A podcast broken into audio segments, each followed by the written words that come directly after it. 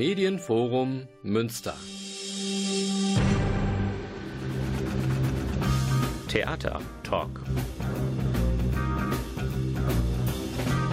Das Theater Münster im Gespräch.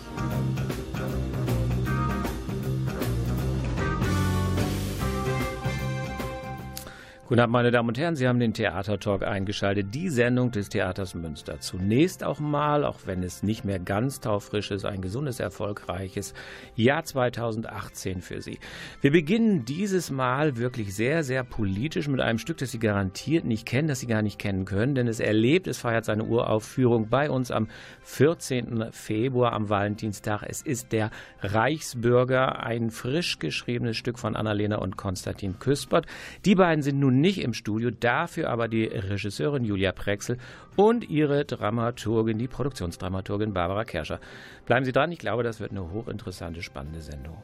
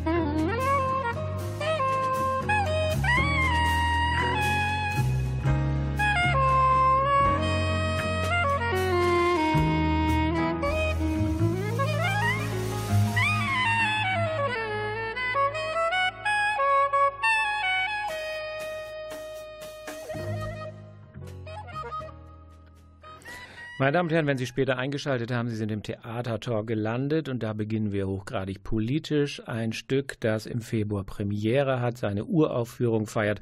Der Reichsbürger. Der Reichsbürger, ein Begriff, mit dem man wahrscheinlich vor drei, vier Jahren überhaupt nichts anfangen konnte. Heute hat es eine bestürzende Realität bekommen. Reichsbürger da und dort. Man hört von ihnen, man fürchtet sie, man ist irritiert über deren Gedankengut. Nun gibt es dazu ein Stück, ein Auftragsstück äh, vom Schauspiel Münster an ein Autorenteam, Annalena und Konstantin Küspert. Meine erste Frage, wer hat da warum den Auftrag gegeben und warum gerade diese beiden äh, Autoren? Also ich kann ähm, nur Folgendes dazu sagen, weil ich auch relativ spät in die Produktion involviert wurde. Den Auftrag hat Frank Binke, unser Schauspieldirektor, mhm. vergeben. Und ähm, Konstantin Küspert war ja ähm, vor seiner jetzigen Station als Dramaturg am Schauspiel Frankfurt, war er am Badischen Staatstheater in Karlsruhe. Ähm, dadurch gibt es quasi eine persönliche Bekanntschaft zu unserem Schauspieldramaturgen Michael Lettmate, der mit ihm zusammengearbeitet hat. Und ich nehme an, dass auch Michael Lettmate in diese ganze ähm, Planung involviert war und den auch als Autor möglicherweise ins Spiel gebracht hat. Mhm. Ähm, noch dazu ist Konstantin Küspert einfach aktuell einer der bekanntesten, avanciertesten Gegenwartsautoren im Theater, hat bei den Mülheimer Theatertagen für sein Stück Europa verteidigen den Publikumspreis bekommen und ist einfach gerade auch in aller Munde. Mhm. Und ähm, insofern ist das, glaube ich, sehr naheliegend gewesen. Und Frank Winke ist ähm, grundsätzlich einfach ein Schauspieldirektor, der sehr politisch arbeitet und der immer versucht, äh, aktuelle gesellschaftliche Themen aufzugreifen und der einfach wahrscheinlich auf der Suche war nach einem passenden Stück, festgestellt hat, ähm, zu diesem Thema existiert einfach noch nichts Brauchbares und dann überlegt hat, diesen äh, Auftrag zu erteilen. Mhm. Wir können auch ergänzen, es ist ein Monolog, ein Monodrama. Das heißt, es gibt nur einen Sprecher, einen Schauspieler, einen Darsteller. Das ist in diesem Fall der überaus geschätzte Wilhelm Schlotterer. Äh, jetzt mal, wie kommt Julia Prexel da ins Spiel? Ähm, man hat dich angerufen und gesagt, möchtest du dieses Stück machen? Du hast gesagt, das Stück kenne ich ja gar nicht, ich lese das erstmal. Oder du hast gesagt, das klingt interessant, ich mache das. Wie kam man jetzt auf dich? Wieso bist du quasi jetzt die Regisseurin dieses Stücks? Äh, ja, also so ähnlich ja. war das. also ähm, Frank hat mich angerufen, ähm, weil er ähm, einfach quasi durch ähm, Verbindung zu ehemaligen Dramaturgen vom Haus und so von mir gehört hat. Und ähm, weil das eben alles auch relativ äh, also verhältnismäßig spontan kam, auch mit dem Reichsbürger als Produktion noch in, äh, das noch in die Spielzeit zu packen. Und ähm, dann bin ich nach Münster gekommen und habe mir eine Vorstellung mit Willi angeguckt mhm. und habe mir äh, eine Vorstellung in der U2 angeguckt, wo wir das Projekt realisieren. Und damals gab es noch keinen Text, den ich hätte lesen können. Mhm. Deswegen äh, habe ich erstmal andere Stücke von Konstantin gelesen, um so ein bisschen Eindruck zu bekommen, mit welchem Stil der so arbeitet. Und damit äh, konnte ich irgendwie ganz schnell was anfangen. So, ich konnte da auch an, an den Humor gut anknüpfen und äh, an die Art, mit Themen umzugehen. Und äh, ja, habe deswegen gesagt, ich würde mich freuen, wenn das klappt. Und dann mhm. klappte das von Hausseite auch und äh, jetzt sind wir da. Ja. Als du den Text dann bekamst, nachdem du, das ist ja ganz interessant, nachdem du zugesagt hast, hast du ja. eigentlich jetzt den kompletten Text bekommen. Mhm. Was hat der Text mit dir gemacht? Also das meine, ist aber ehrlich gesagt bei Uraufführungen sehr üblich. Also dass so, man sp äh, später zu, äh, also erst zusagt und dann später den Text bekommt. Das kommt mhm. ganz drauf an, mhm. wie das Stück, also es ist unterschiedlich. Es gab schon Uraufführungen, da konnte ich schon, also konnte ich schon früher einen Text lesen. Es mhm. gab aber auch Uraufführungen, wo die Autoren ganz klar gesagt haben, es ist ihnen wichtig, die letzten Überarbeit Überarbeitungsschritte zusammen mit der Regie zu machen und so. Mhm. Also Genau, hm. Entschuldigung. Ja, nee, klar, ist so interessant. ähm, jetzt sag mal, dann hast du diesen Text bekommen und der Text ist jetzt ein Monolog und da redet und redet und redet einer, warum er Reichsbürger wurde und warum wir das auch werden sollen oder gerade nicht sollen. Wie kann man sich diesen Text vorstellen? An wen richtet sich dann der Schauspieler eigentlich mit seinem Monolog? Der Schauspieler richtet sich ganz, ganz unfiktiv mhm.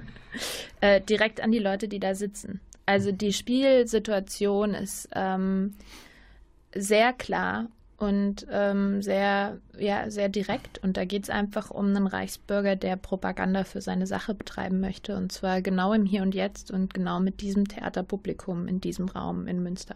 Mhm. Und das ist jetzt nicht, sagen wir mal, irgendeine Gaststätte, sondern es ist tatsächlich auch der Raum, ein Theaterraum, wo er zum Publikum oder ist es genau. fiktiv ein anderes Szenario? Also wir haben, nee, äh, also im Stück gedacht ist es tatsächlich die Situation von das Theater Münster hat einen Reichsbürger eingeladen, mhm. um einen Vortrag für das Theaterpublikum zu halten. Und ähm, also wir haben, wir haben uns räumlich dann natürlich trotzdem versucht, was zu überlegen, was das vielleicht nochmal ein Stückchen abstrahiert, aber der eigentliche Vortragscharakter ist dem Text total eingeschrieben und damit gehen wir auch um. Mhm. Barbara, wie hast du den Text gelesen? Ist der jetzt sozusagen mit ideologischem Müll zugefrachtet? Gibt es auch Sympathiemomente für den Reichsbürger? Ist man komplett auf, auf der Gegenposition? Ich meine, der Charme solcher Texte ist ja oft, dass man nicht äh, gleich in so eine Schwarz-Weiß-Malerei verfällt, sondern dass man ja auch sagen kann, ja, der redet zwar viel Unsinn, aber der ist mir gar nicht mal so unsympathisch als Typus. Also wie, wie, wie gingst du mit dem Text um? Was hat er mit dir gemacht? Also es gibt verschiedene Stationen. Ich mhm. glaube, bei Julia war es genauso. Ähm, der erste Text, muss man dazu sagen, die erste Fassung, die wir beide auch gesehen haben, dann nach Frank Winke und, Jul und Barbara Billy, ähm, die war sehr, sehr lang. Und es war eindeutig auch ähm, so, dass auch den Autoren klar war, das ist jetzt ähm, einfach ein großer Rundumschlag und ähm, wir werden das verdichten. Und das haben wir in Zusammenarbeit mit Ihnen natürlich auch gemacht. Und ähm, es ist ja erstmal ein riesiger Themenkomplex. Und mhm. sie haben wirklich versucht, auch die ganze Bandbreite dieses Phänomens in dem, in dem Text aufzugreifen. Und da gibt es durchaus Momente, das ist uns auch bei, beim Erstellen der Strichfassung wichtig gewesen, dass man auch mal ähm, Sympathien entwickelt mhm. und mit ihm mitgeht. Weil wenn ich von Anfang an gegen diesen äh, gegen diese Figur eine Ablehnung habe, dann steige ich irgendwann aus als Zuschauer. Und es gibt auch Passagen, die wirklich dezidiert so geschrieben sind, dass man ihm erstmal auf eine Fährte folgt und plötzlich kommt irgendwann der Schritt, der zu weit ist und wo man dann wieder Abstand nimmt. Ähm, also es sind natürlich ähm, die diversen Floskeln und Theorien, mhm. die ähm, alle oder nicht alle Reichsbürger, sondern eben einige der Reichsbürger auch vertreten. Das ist wahnsinnig umfassend. Diese ganze Bewegung ist ja sehr, sehr heterogen. Also das geht wirklich von ja, Rechtsextremisten, die ähm, sich das Reich in den Grenzen von 1871, wahlweise 1937 zurückwünschen, bis hin zu so Aussteigertypen, die einfach ähm, ja keine Lust haben, Steuern zu zahlen ähm, und äh, sich selbst verwalten wollen auf einmal. Und äh, zwischen diesen Extremen schwankt auch der Text und das ist natürlich erstmal sehr spröde und ähm, sehr schwierig, aber je länger man sich mit dem Thema beschäftigt und mit den Gedankensprüngen, die auch so Leute im Kopf vollziehen, ähm, umso schlüssiger ist das für uns geworden. Hast du viel Text, weil Dramaturgen, meine Damen und Herren, das wissen Sie ja, die müssen ja auch immer kürzen, kürzen, kürzen, kürzen. Hast du viel Text rausgeworfen? Ähm, war es sehr lang oder spielt ihr eigentlich eins zu eins, was die, euch die Autoren vorgelegt haben? Hm, das konnten wir, wie gesagt, nicht, weil sonst wäre der Abend auch für, mhm. für, einen, für einen Monolog und für diese Spielstätte einfach zu umfassend gewesen. Wir haben das aber beide parallel immer in Absprache mit den Autoren gemacht. Es gibt außerdem die, also es ist eine Uraufführung, wir können auch beim besten Willen, wir dürfen gar nicht mhm. ähm, zu viel rausnehmen. Ich werde das, auch ehrlich gesagt mit dem Begriff Kürzen vorsichtig, mhm. weil Kürzen ist eigentlich das, was stattfindet wenn man zu proben begonnen hat mhm. und dann macht man Striche oder so. Und ähm, also, keine Ahnung, wenn ich jetzt einen Shakespeare mache und dann, dann kürze ich und streiche und die Autoren haben aber und das fand ich in der Zusammenarbeit total schön, von der ersten Textversion an immer die Tür aufgemacht zu sagen, äh, uns ist das wichtig, den, den Endschliff zusammen mit dem Regie-Team zu machen, weil ihr setzt den Abend um und wir wollen, dass das handhabbar für euch ist. Und deswegen, ich würde eher sagen, wir haben quasi gemeinsam am Text weitergearbeitet. Ich glaube, mhm. so würde ich das sagen. Mhm. also weil wirklich auch Sachen nochmal umgestellt wurden, was rausgeflogen ist, dafür aber nochmal was neu geschrieben wurde und so. Also wir haben am Text gearbeitet. Das, wir haben nicht nur ja. gestrichen oder ja, so. Ja, ich verstehe. Ja. Ähm, schließe ich die nächste Frage an. Wie ist denn eigentlich die Kommunikation mit den beiden? Äh, die leben ja also wohl dann in Frankfurt. Äh, ihr telefoniert jeden zweiten Tag und sagt, wir sind so weit und äh, das machen wir jetzt gerade oder wie, wie äh, setzt ihr euch miteinander in Verbindung? Und wie nehmen die Einfluss oder nehmen sie gar keinen Einfluss? Wie läuft das? Also, äh, also wir telefonieren nicht jeden zweiten Tag, mhm. aber ähm, also entweder telefonieren wir oder ich schicke dann meine E-Mail oder so ähm, und äh, die nehmen insofern Einfluss, dass wir uns einfach austauschen. Also, dass ich erzähle, wie es so läuft oder auch, ähm, wo es für mich auch gerade hakt oder wo es auch für unseren Spieler hakt oder so. Und dann äh, sagen die, äh, sagen die was, also wie, wie ein Gespräch. so wie wir jetzt hier Nicht wie ein Gespräch, sondern ein mhm. Gespräch. Mhm. So. Also, das ist tatsächlich, da findet tatsächlich Kommunikation statt. Und ähm, äh, genau, und aber von beiden Seiten auch immer mit viel Vorsicht, glaube ich, ähm, so für das, was jeweils der andere möchte. Also ich, ich habe natürlich auch ein Bestreben, äh, ich habe äh, totalen Respekt vor dem, äh, was die da erstmal mitgebracht haben. Und äh, ich genauso ähm, respektieren die Autoren aber auch sehr, dass wir gerade versuchen, den Text umzusetzen. So und in diesem beiderseitigen Verhältnis mhm. tauscht man sich einfach darüber aus, was jetzt sinnvoll sein könnte und was nicht. Und mhm. Das klingt ja jetzt alles immer sehr harmonisch. Jetzt habt ihr ja ein ganz kleines Produktionsteam. Mit Wilhelm seid ihr zu dritt. Ähm, wie kontrovers seid ihr denn untereinander? Ihr seid ja, zu viel. Ich mein, wir haben auch noch eine Bühnenbildnerin. Ihr habt also, eine Bühnenbildnerin, genau. Sophia okay. Debus macht die Ausstattung. Ja, okay, also ihr seid zu viert. Ähm, ich meine, Wilhelm Schlotterer ist ja nun auch ein alter Theaterhase, der sicher auch seinen Blickwinkel auf die Figur hat und nicht nur sich als Ausführender begreift. Wie läuft denn so äh, eure äh, Kommunikation über das Stück und so weiter. Geratet ihr auch tatsächlich, also ich meine im positivsten Sinne aneinander, dass ihr verschiedene Perspektiven, Blickwinkel auf einen Moment, eine Szene habt und es was ganz anders sieht. Aber du darfst als Regisseur als Letzte dann entscheiden, richtig? Also, oh Gott. Äh, äh, ich habe keinen Thron auf der Probe, mhm, wo ich sitze okay. und dann sage, so und jetzt wird so gemacht. ähm, naja, also wir haben schon einen sehr intensiven Austausch, mhm. würde ich sagen, auch mit Willi. Ähm, einen sehr herzlichen, aber dadurch auch sehr leidenschaftlichen, was das Stück angeht und das Thema angeht und ähm, auch die Sichtweise angeht. Ähm, meine Erfahrung ist auch, dass bei Monologstücken der Schauspieler oft nochmal mit einem viel konkreteren Bild schon auf die Proben kommt ähm, als sonst so. Äh, einfach weil er sich natürlich nur mit die, also weil er sich halt mit dieser Rolle extrem auseinandergesetzt hat und weil er auch, weil einem auch bewusst ist, dass die halt zu 100 Prozent im Fokus steht. Und da ist es dann schon manchmal nochmal ein Stück Arbeit zu sagen, okay, und jetzt, du hast dir deinen Teil gedacht, mhm. wir haben uns aber auch unseren Teil gedacht, jetzt treten wir mal nochmal einen Schritt zurück und versuchen nochmal offener darüber zu reden. Also ein bisschen man muss manchmal aufpassen, dass die Unterhaltung tatsächlich ergebnisoffen beginnt mhm, und nicht ähm, und nicht von allen Seiten schon jeder schon so sein Urteil gefällt hat und äh, das versucht man jetzt so durchzuboxen. Und das gelingt uns aber auch ganz gut. So, also man lernt sich dann ja auch immer besser kennen mhm. und dann ähm, äh, weiß man, weiß man, wie man da zusammenkommt. So und grundsätzlich ist das ja ein Riesenvorteil, mit jemandem zu arbeiten, der viel Erfahrung hat. Absolut, also das ja. ist ja auch total schön. So ähm, genau. Und äh, dann muss man einfach einen gemeinsamen Weg finden, wie man das gemeinsame Potenzial bestmöglich nutzen kann. Mhm. Ja. Bevor wir ein bisschen Musik einblenden, noch eine Frage äh, an dich, Julia. Ähm, zu deiner Regiearbeit? Man fängt vorne an und geht durch und ist dann zum Schluss oder hast du mittendrin angefangen? Wie kämpft ihr euch durch das Stück durch? Nee, wir haben schon vorne angefangen. Ja. Ähm, aber man, also das ist ja, hat ja auch immer ganz viel mit Wiederholungen neu ansetzen und ja. so weiter zu tun. Also so die ersten paar Tage waren nochmal lesen, gemeinsam durchgehen, erstmal gemeinsam gucken, was könnte das auch für ein Ton sein. Dann macht man die erste szenische Probe, fängt wieder vorne an, geht wieder neu ran. Ähm, genau, dann versucht man aber schon erstmal chronologisch durchzukommen, auch weil das dem Schauspieler nochmal ein anderes Gefühl für die Figur gibt und aber auch von außen, also in der mhm. Regie, so ich sitze ja auch nicht zu Hause mit dem Lego-Männchen mhm. und überlege mir irgendwie, wie das sein könnte, sondern äh, ich habe ja schon ein Interesse dran, dass das genau in diesem Moment Willi auf der Bühne ist, mhm. der genau diesen Text sagt.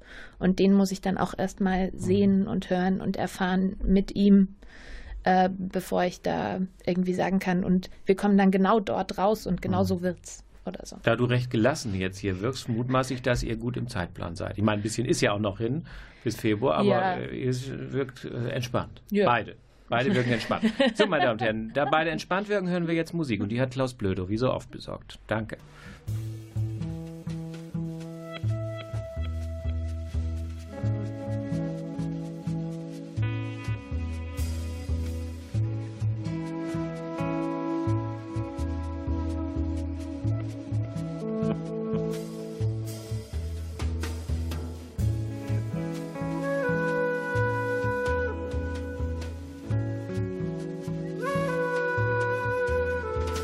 Take your time now and listen to my voice, how it's whispering sweetly,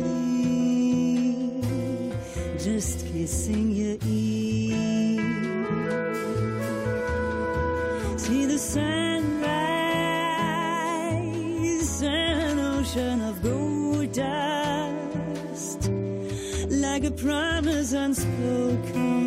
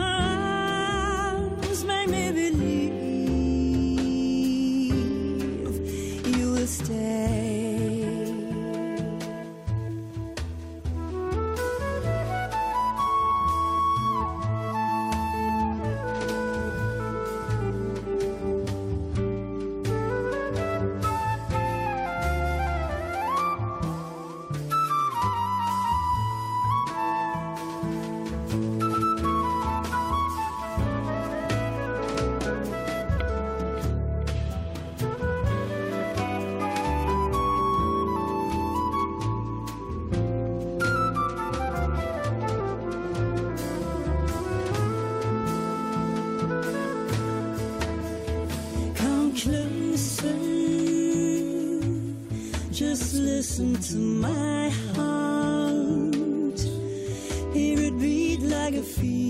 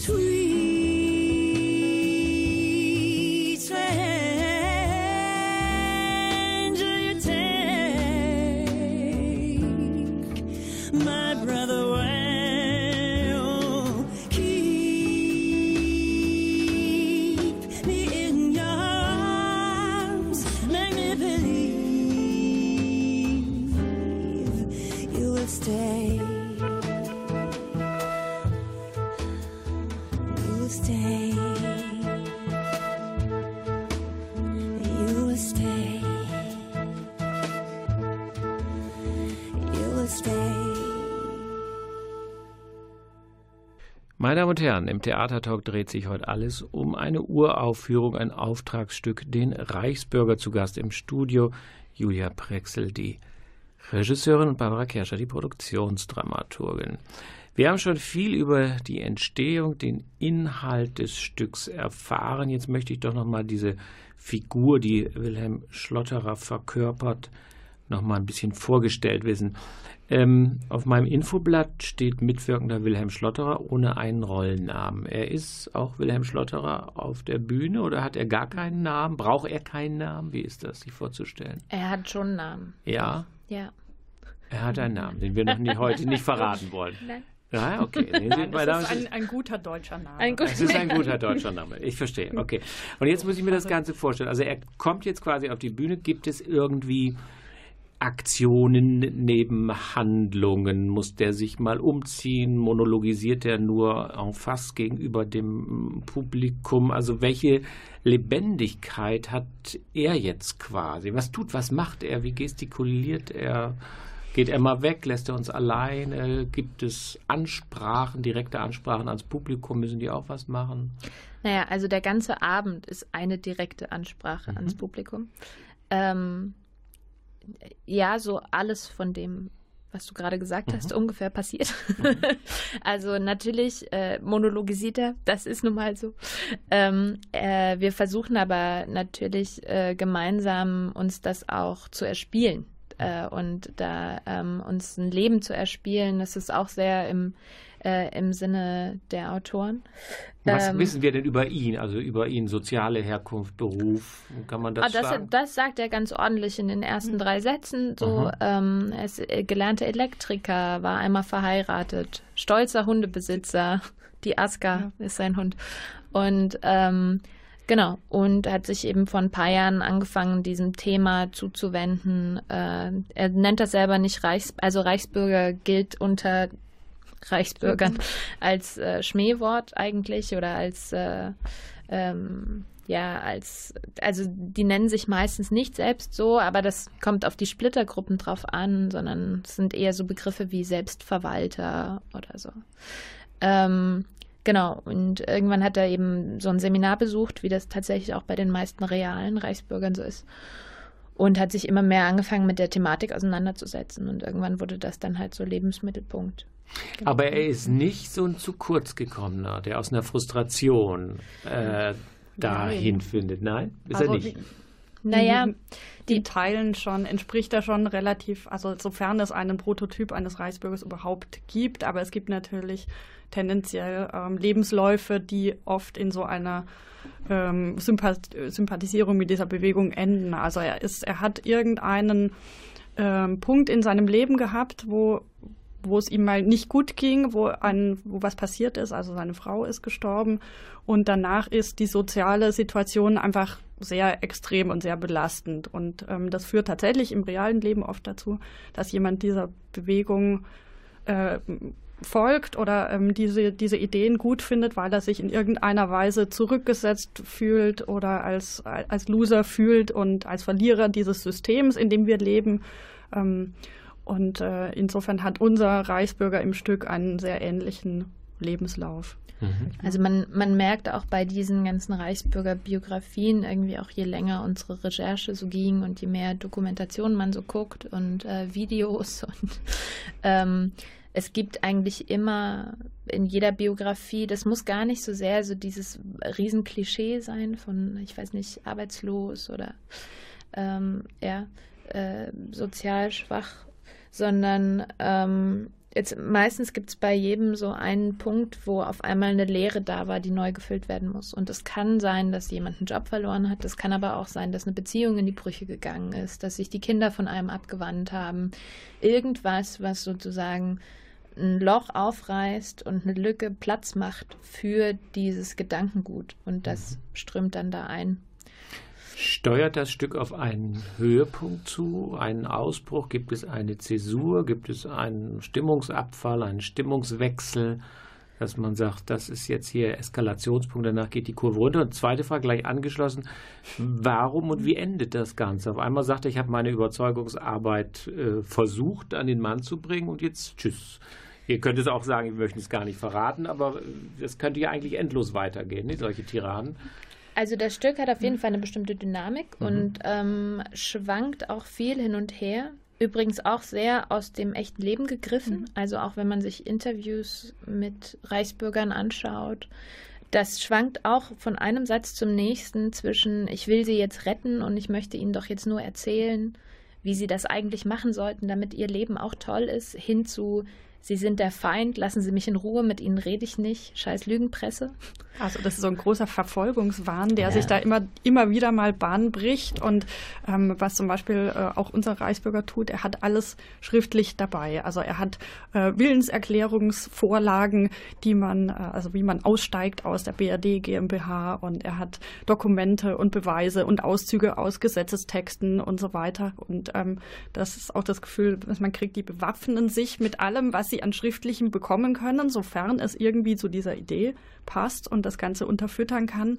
Ähm, die sind auch bekannt dafür, dass sie den Behörden irgendwie 300 Seiten nachts faxen, wo niemand den Empfangsvorgang abbrechen kann. Und ähm, das kommt alles eben aus so einer, eben aus diesem Verfolgungswahn, ähm, dass man alles belegen können muss. Es werden Leute, die zu Interviews kommen, werden gefilmt von den Reichsbürgern. Ähm, und so was, äh, ja, also das tut unser Reichsbürger natürlich auch irgendwann mal. Also der hat genauso sein Kompendium dabei mhm. an yeah. Beweismaterial. Und sie, also, und um das auch mal so ein bisschen aus der ähm, äh, knuffig, schrulligen Ecke rauszuholen, also sie bewaffnen sich ja nicht nur mit Papier, sondern auch sehr mhm. real. So, Hat die, das, ja. ja. Du hast gerade so einen schönen Begriff, wie hieß das? BRD? Was? GmbH. GmbH. Hat das Stück auch, äh, was das sprachlich angeht, so humorige Momente oder sind wir nur ganz, ganz betroffen, was wir da hören? Oder ist das auch manchmal Hoffentlich von einer gewissen, nicht. Ja, das wäre meine Frage. Wie lang ist das überhaupt? Wenn ihr das, das, jetzt durchspielt, was schätzt ihr, wie lange wird das? Also eine Stunde 15, denke ich mindestens. Ja. So, Aha, genau. Ah, okay. Ja, Frage, ist das auch manchmal ein bisschen amüsant? Ja, auf jeden Fall. Aha. Also so, äh, wir hoffen natürlich auch, dass man das dann auch am Abend selber sieht, aber auch der Text hat schon, ähm, hat, hat schon ähm, ganz guten Humor eingeschrieben, so und äh, wir versuchen dann natürlich mitzugehen. Mhm. Ähm, und es hat halt manchmal einfach allein diese total konstruierte unlogische Logik, mhm. ähm, äh, in der er sich da bewegt und, von, und die er versucht, uns allen irgendwie nahezubringen, äh, allein die hat halt manchmal schon ähm, mhm. eine ja, große Komik. Unfreiwillige so. Komik, ja, muss genau. man dann sagen. Und ja. das Spannende ist, oder das ist, glaube ich, auch das, was Julia versuchen will oder wir versuchen wollen, dass das Stück auch dazwischen immer schwankt. Dass zwischen einer unfreiwilligen Komik, weil man sich eben über den Sprachduktus oder die Formulierungen auch amüsieren kann. Und dann geht es aber plötzlich wieder so, so direkt und so angriffslustig weiter, dass einem das Lachen auch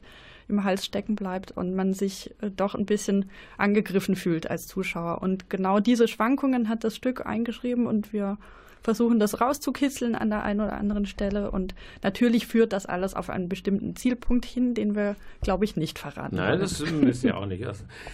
Ähm, werdet ihr ein, so, ich sage Rahmenprogramm hochgestochen, aber Einführung, Publikumsgespräch, ich meine, da ist sicher ja starker Redebedarf, wenn man das gesehen hat. Wird das zu eurem rundum Wohlfühlpaket Reichsbürger dazugehören, dass ihr Vorher- und Nachbereitung macht? quasi um dem Also ich, ähm, ich denke Nachbereitungen auf jeden Fall. Ja. Ähm, Einführungen gibt es in der U2 bei uns, soweit ich weiß, mhm. eher selten. Mhm. Ähm, sollte aber der Bedarf da sein oder sollten es Leute ansprechen, dann können wir sicher auch das anbieten. Ähm, Mhm. Ansonsten biete ich an, also kann sich auch jeder bei uns im Theater an der Dramaturgie melden, den das Thema näher interessiert. Ähm, es gibt tatsächlich auch, habe ich, ich, wir haben ja auch recherchiert im Vorhinein, es gibt wahnsinnig viel auch auf zum Thema selbst ähm, bei den äh, jeweiligen Innenministerien zu finden. Also man kann im Internet wahnsinnig viel ähm, auch aufschlussreiche Broschüren finden, auch bei der Bundeszentrale für politische Bildung und so weiter, weil einfach das Thema in den letzten zwei Jahren so virulent, so aktuell geworden ist. Nicht zuletzt deshalb, weil es auch einen Vorfall gab, bei dem ein Polizist zu Tode gekommen ist und seitdem also es gibt auch einen Abschnitt im Verfassungsschutzbericht beispielsweise, weil sich eben nun auch der Verfassungsschutz seit den letzten zwei Jahren sehr intensiv damit beschäftigt, mit dieser Bewegung. Und insofern findet man selbst natürlich wahnsinnig viel. Die Reichsbürger selbst verbreiten natürlich ähm, ihre Schulungsvideos oder ähm, Mitschnitte von irgendwelchen Auftritten im Internet. Also äh, auch da haben wir uns durchgewühlt und äh, mhm. äh, man findet wahnsinnig viel. Ähm,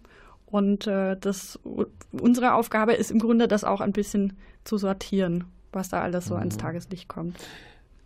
Es ist ja so ein bisschen zu bedauern, dass solche Stücke, ich sag mal, immer in so Echoräumen aufgeführt werden. Da ist ein Publikum, das ist dann betroffen, bestürzt, redet drüber. Wäre es nicht spannend, das mal vor 50 Reichsbürgern aufzuführen? Wäre es nicht spannend, einen echten Reichsbürger einzuladen, um mal wirklich in eine kontroverse Diskussion zu geraten, als es eigentlich einem Publikum vorzuführen, äh, von dem man äh, sagen kann, naja, die werden zu 100 Prozent bestürzt betroffen sein und man ahnt die Reaktion. Nicht? Das hatten wir ja bei Deutschland Opfer, dieser NSU-Prozess. Eigentlich möchte man es ja nun wirklich mal in den Zentren quasi, wo äh, diese Gefahren virulent sind, aufführen und da ins Gespräch kommen, als eigentlich jenen, von denen man weiß, wie sie denken. Da hättet ihr Lust, vor 50 Reichsbürgern den Reichsbürger zu zeigen oder hättet ihr Angst? Ja. Ah, ja, ich glaube es. Ich glaube schon. Beides, beides. Personenschutz. Ich, ich glaube auf. halt, dass, ähm, also was ich an diesem Reichsbürger-Themenkomplex mhm. nochmal spannend fand, und das ist, glaube ich, nochmal was anderes, als irgendwie zu wissen, ob jetzt, ähm, ob das Publikum da einer Meinung ist oder nicht. Es geht einfach mal darum, diese Leute nochmal anders ins Bewusstsein mhm. der Menschen zu setzen. Also, weil das sind nicht irgendwelche drei Spinner, die halt so sich ein Fähnchen neben den Gartenzwerg gesteckt haben. Weiß man kurz, wie viele Reichsbürger es so gibt? Also Gibt es da Zahlen? Es gab erst letzte Woche ja. äh, neuen, äh, eine neue Meldung im Fokus und da waren, ich glaube, gut von gut 15.000 die Rede und mhm. letztes Jahr waren es noch 10. Aha, also ja. 10.000. Steigerung um 50 genau. Prozent. Aha. Und ähm, was uns beide speziell auch irritiert hat, man denkt immer, das wäre vielleicht so eine Bewegung, die besonders äh, in den äh, Gebieten der ehemaligen DDR sich so breit macht. Aber wir sind dann beide ziemlich erschrocken, weil tatsächlich die größte Zahl der Reichsbürger erfasst wurde vom Verfassungsschutz in Bayern, mhm. nämlich ungefähr dreieinhalbtausend. Ähm, und in Baden-Württemberg, auch in NRW tatsächlich. Und äh, es werden offensichtlich immer mehr oder es werden natürlich dadurch mehr, dass sie jetzt viel mehr in den Fokus geraten sind. Ähm, aber es ist eine Bewegung, die ähm, sich vergrößert und die sich ähm, auch ähm, militarisiert, muss man tatsächlich ganz, sagen. Ja. Also ganz viele sind ganz ja klares Ziel hat sich Waffenbesitzer. Ja. Mhm. Und insofern muss man auch sagen, aber solange sie nicht tätlich werden, sondern nur so denken, kann man gegen sie nichts machen und nicht gerade ideologisch an Schulen oder Unis oder wo auch immer an Ausbildungsstätten sind Sie eigentlich noch vergleichsweise im Verfassungs. Naja, also das wissen Konform. wir ja nicht. Mhm. Also Naja, so, genau. das ist ja auch die totale Paradoxie. Also eine Menge Reichsbürger sind bei der Polizei. Mhm. Und eine Menge Reichs, also so, das ist ähm, genauso wie auch äh, eine Menge Reichsbürger Arbeitslosengeld beziehen. Also sie beziehen Geld von dem Staat, von dem sie behaupten, dass es ihn nicht gibt. Gibt. Und Mhm. ähm, also und deswegen, das macht diese Personengruppe äh, so ähm, extrem unberechenbar. Und nicht fassbar. Und auch nicht fassbar, Mhm. genau. Und dadurch auch die Zahlen natürlich zu dem Thema. Also so, es gibt diese Schätzung von 15.000. Ich kann mir aber auch gut, also so, es, ich kann mir gut vorstellen, dass es da eine ganz andere Dunkelziffer Mhm. gibt. So. Mhm. Und ähm, natürlich kann man, also so, äh, die, also die Frage, sind die harmlos oder nicht?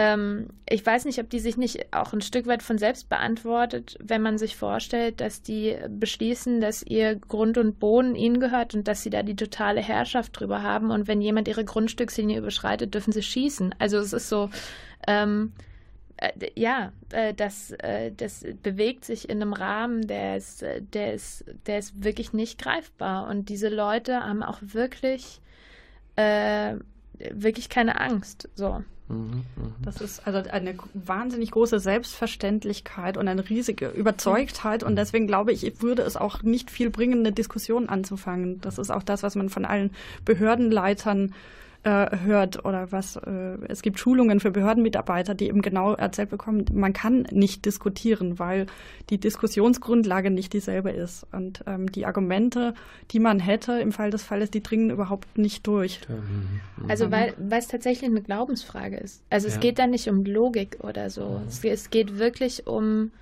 ähm, das findet auf einer, auf einer, wie auf einer Glaubensebene statt. So und äh, wenn der eine an Gott glaubt und der andere sagt, den gibt's nicht, wird man sich quasi nie gegenseitig das Gegenteil beweisen können. Und äh, wir können uns zwar das Gegenteil beweisen, aber das bei, also jemand, der überzeugt davon ist, dass die BRD nicht existiert, Mhm. so, ähm, dem, dem kann man auch nicht das Gegenteil beweisen, Klar. weil er mit, also weil die eigene Logik ja überhaupt nicht kohärent ist. So. Mhm.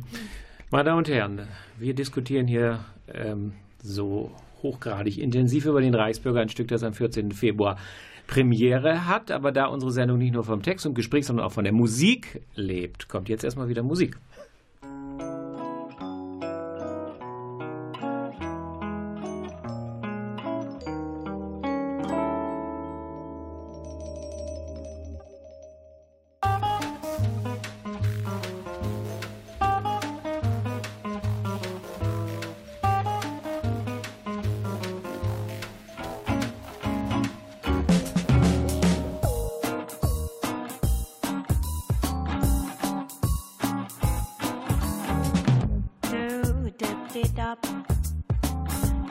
You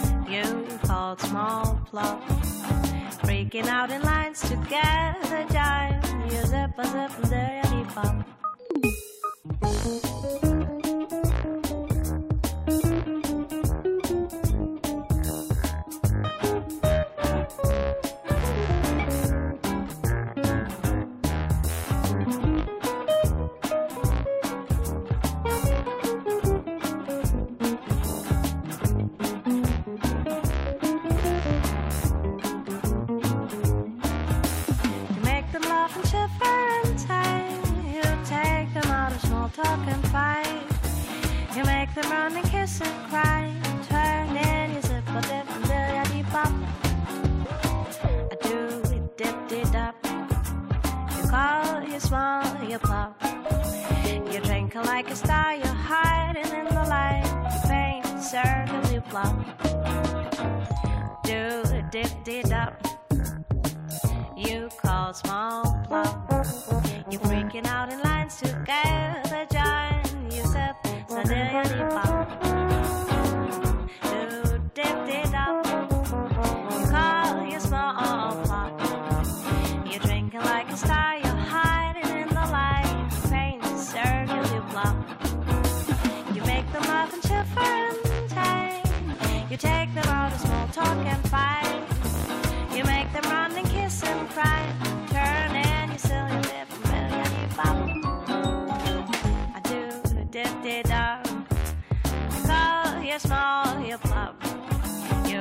Freaking out in lines together, darn. You zip a dip,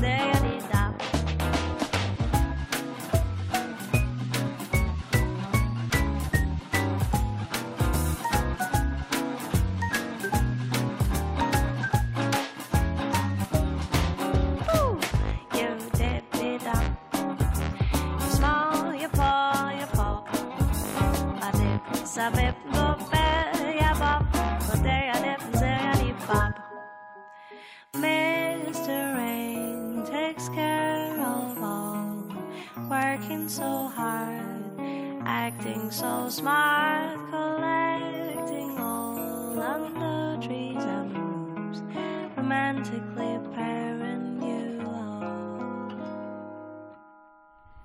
Meine Damen und Herren, wir haben im Theatertalk des Monats Januar jetzt sehr intensiv und ausführlich den Reichsbürger in der Inszenierung von Julia Prexel vorgestellt. Premiere im Februar. Wenn Sie da keine Karten mehr bekommen, denn wir spielen das in der U2 und da gibt es nur etwas über 50 Plätze, dann weichen Sie doch gleich mal auf den 16. Februar, zwei Tage später aus und dann wird es sicher bis zum Ende der Spielzeit auf dem Spielplan zu finden sein. Ich habe der Julia Prexel im Vorgespräch eine Frage gestellt. Ähm, Die ist riesig, die Frage, und äh, sie hat ein bisschen verhalten reagiert. Ich stelle sie trotzdem, obwohl wir jetzt noch zwei Sendungen dafür brauchten. Ich habe ihr nämlich die Frage gestellt, wie politisch muss Theater eigentlich sein? Wie politisch soll es sein? Wie politisch waren deine Inszenierungen? Sie hat geantwortet, eigentlich die meisten Sachen, die sie gemacht hat, hatten eigentlich immer so einen kleinen politischen Impetus oder einen großen eine politische Aussagekraft. Wir gucken jetzt mal ein bisschen zurück auf deine ja jetzt noch nicht so ganz, ganz, ganz lange Regiearbeit. Also ich meine, du bist schon im Geschäft, aber noch sehr jung. Ähm, was sind so Stücke, wo du sagst, da habe ich auch wirklich so ein politisches Potenzial äh, gespürt?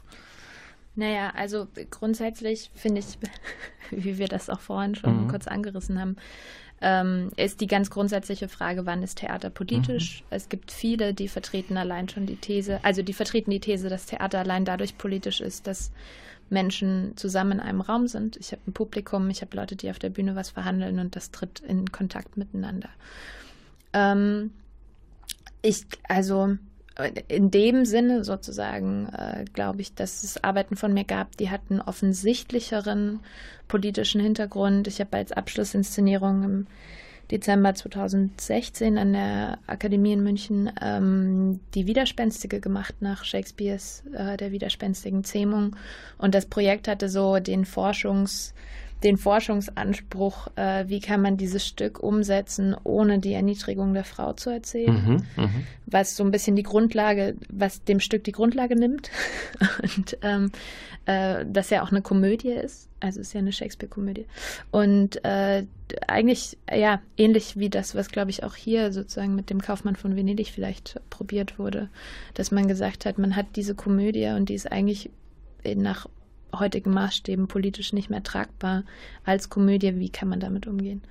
Oder ich habe mal einen Krötz inszeniert am Residenztheater, wo es auch ganz klar darum ging, ähm, wie funktioniert äh, Arbeitersein, wie funktioniert ähm, ja schon so die Anfänge des neoliberalen Systems, wie beuten wir uns selbst aus. Ja, genau. Also ich glaube, so diese Themen waren da dann auch ein bisschen offensichtlicher spürbar sicherlich und wurden auch ähm, ein bisschen offen, also offensichtlicher und offensiver verhandelt. Mhm. Und, Und- wie waren so dieses Publikumsstimmen? Also hat das, was du quasi ambitioniert versuchst, quasi dem Publikum mitzubringen, hat das sie auch erreicht? Gab es Nachgespräche, Nachdiskussionen? Denn ähm, dass man sich ansieht, geht auseinander, ist ja dann irgendwie auch schade. Man möchte ja eigentlich auch unvermittelt mal Reaktionen Ja, ähm, also bekommen. Ja, unterschiedlich. Also erstmal versuche ich ja auch nicht äh, jemandem nur eine, also ich, ich habe die Weisheit ja auch nicht mit Löffeln gefressen. Ich versuche nicht jemandem zu sagen, so ist richtig und damit gehst du jetzt nach Hause, sondern im besten Falle ähm, stellt man den Leuten eine Frage und lädt sie dazu ein, darüber nachzudenken. Und ähm, also das hat, äh, hat sicher mal besser und mal schlechter funktioniert. Wir hatten mit der Widerspenstigen auch ein Gastspiel bei den Bayerischen Theatertagen in Hof, war das eingeladen. Da hatten wir eigentlich ein sehr schönes Nachgespräch auch noch in der mhm. Kantine und äh, mit dem Publikum. Und ähm, ja, äh, auf jeden Fall hat das zur Diskussion angeregt und das ist, glaube ich, erstmal äh, was Lebendiges. Und mhm. äh, darum sollte es im Theater, glaube ich, immer gehen. Mhm. Das Interessante ist ja, was mal politisches Potenzial hatte, muss es unbedingt nicht mehr haben. Dafür kann ja Barbara Kersch aus ihrer Dramaturgiearbeit berichten, denn sie hat, das können wir nochmal in Erinnerung rufen, vor, ich glaube, es ist zwei Spielzeiten her, den mhm. Stellvertreter betreut, der ja in den 60er Jahren also wirklich Furore gemacht hat. Also kurz äh, erinnert sei, es geht um die Schuldfrage des Papstes zur Zeit des Nationalsozialismus. Ähm, hätte er mehr äh, und vehementer äh, gegen den Holocaust ähm, vorgehen müssen, hat er zu lang geschwiegen. Das ist also der Stellvertreter. Da kann Barbara ja berichten, wie also quasi aus der Aufführungsgeschichte heraus, also Stürme der Entrüstung, wie kann man den Papst quasi angehen, das Stück noch ausgelöst hat, während jetzt, als du es, glaube ich, zwei Spielzeiten ist es her, natürlich wurde diskutiert, aber es gab jetzt nicht irgendwie Fluten an E-Mails, an Leserbriefen, an, äh, ne, das äh, war irgendwo, hatte sie es auch ein bisschen verloren, das Thema, nicht? So kann es natürlich kurz beim Reichsbürger in zehn Jahren auch mal sein. Wenn es dieses Phänomen nicht mehr gibt, bleibt es ein Stück äh, bundesrepublikanische Wirklichkeit des Jahres 2018 um ehrlich zu sein, das ist ja zu hoffen. Ja, ja, klar, natürlich. dass wir in zehn Jahren nicht mehr drüber, drüber sprechen mhm. müssen. Ähm, nichtsdestotrotz hat auch der Stellvertreter ähm, Diskussionen ausgelöst, aber natürlich nicht konkret um äh, diesen Papst, äh, Papst Pius und ähm, die konkrete Geschichte, aber natürlich ähm, darüber, wie inwiefern hat ähm, eine Religions, also der, der, ein Religionsführer, sage ich mal, Einfluss auf eine Gesellschaft? Inwiefern ist er verpflichtet dazu, zu Dingen Stellung zu nehmen? Also darüber ist natürlich sehr wild diskutiert mhm, worden. Mhm. Ähm, gar nicht eben über diese konkrete Geschichte, sondern ähm, ja, also auch wie reagiert Papst Franziskus auf gewisse, auf gewisse Dinge, die jetzt gerade in der Welt geschehen, könnte man auch diskutieren. Inwiefern darf er Einfluss nehmen? Inwiefern ist seine Verantwortung eben ganz, ganz riesig, weil es immer noch viele Leute gibt, die seinem Beispiel folgen. Also wie viel Macht hat jemand in der Hand, auch eine Gesellschaft zu verändern. Mhm, mh. Und ähm, ja, in unserem Fall beim Reichsbürger ist natürlich der Idealfall, dass einfach eben Leute rausgehen und viel bewusster ähm, auf ähm, Mitmenschen gucken oder auf äh, Dinge, die um sie herum passieren und äh, einfach eine andere Aufmerksamkeit entwickeln. Mhm. Das ist, glaube ich, der Anspruch, den wir mit diesem Abend haben können. Das könnte und das ist auch ein wunderbares Schlusswort. Ähm, ich danke euch beiden. Das war Julia Prexel, Barbara Kerscher über den Reichsbürger, das politische Theater schlechthin. Ein großes Themenspektrum haben wir angerissen. Dazu sicher in anderen Sendungen mehr. Viel, viel Erfolg. Endproben kann ich noch nicht sagen. Dazu ist es noch zu lange hin. Aber ähm, viel Erfolg schon mal für die Premiere Mitte Februar. Meine Damen und Herren, vielleicht haben wir Sie neugierig gemacht. Herzlichen Dank. Wir hören uns im Februar wieder und bis ganz bald. Ciao. Dankeschön. Danke.